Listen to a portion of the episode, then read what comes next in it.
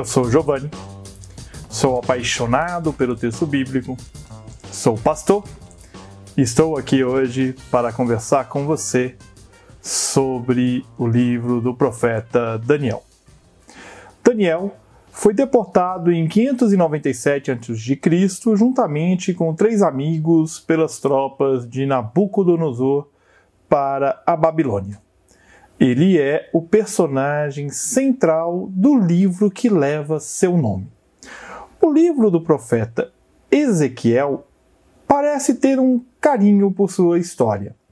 Ele é citado ao lado de Jó e Noé como uma pessoa justa da antiguidade em 14, 14 20 e apontado como uma pessoa de sabedoria especial em Ezequiel 28, 3. Esta última característica é enfatizada no livro de Daniel, principalmente por conta das revelações dos sonhos, o que, acontecendo em uma corte, torna inevitável não nos lembrarmos de José na corte egípcia do Faraó. Talvez você não saiba, mas Daniel é o livro mais recente do cânon hebraico. Sua inclusão aconteceu entre os livros chamados escritos e não entre os profetas. Mais tarde, a Septuaginta irá colocá-lo entre os chamados profetas maiores.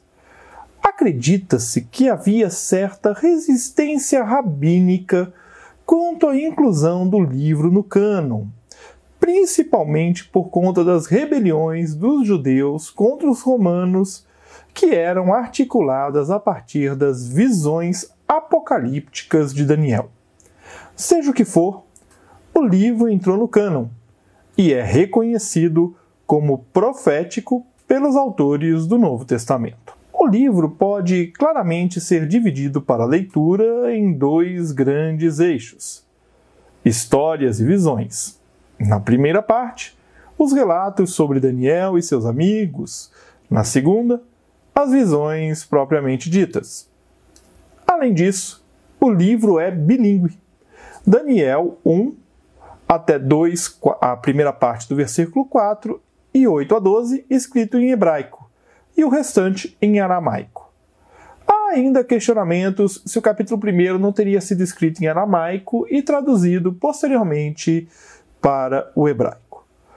O gênero literário do livro é Apocalipse, as tradições e gêneros menores são organizados na estrutura do livro com o fim de revelar conhecimento sobre o final do tempo.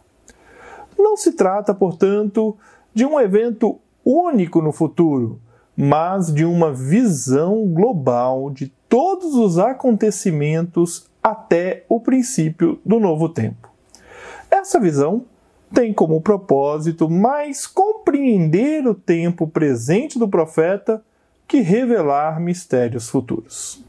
Eu espero que você se interesse por conhecer melhor o livro de Daniel, que você não faça uma leitura de Daniel como tem sido feita pela maioria dos cristãos do século XXI, com alarmismos com interpretações equivocadas acerca do que está ali, mas que você procure, conhecer a fundo a estrutura deste livro e conhecer a fundo a literatura apocalíptica do Antigo Testamento. Nós continuamos juntos, aprendendo com Jesus a leveza de viver. Um grande abraço. Você ouviu o podcast Café com Alecrim. Eu sou Giovanni Alecrim, pastor da Igreja Presbiteriana Independente do Brasil e um apaixonado pelo texto bíblico e eu convido você a conhecer melhor os meus conteúdos em giovannialecrim.com.br. Um grande abraço e seguimos juntos, aprendendo com Jesus a leveza de viver.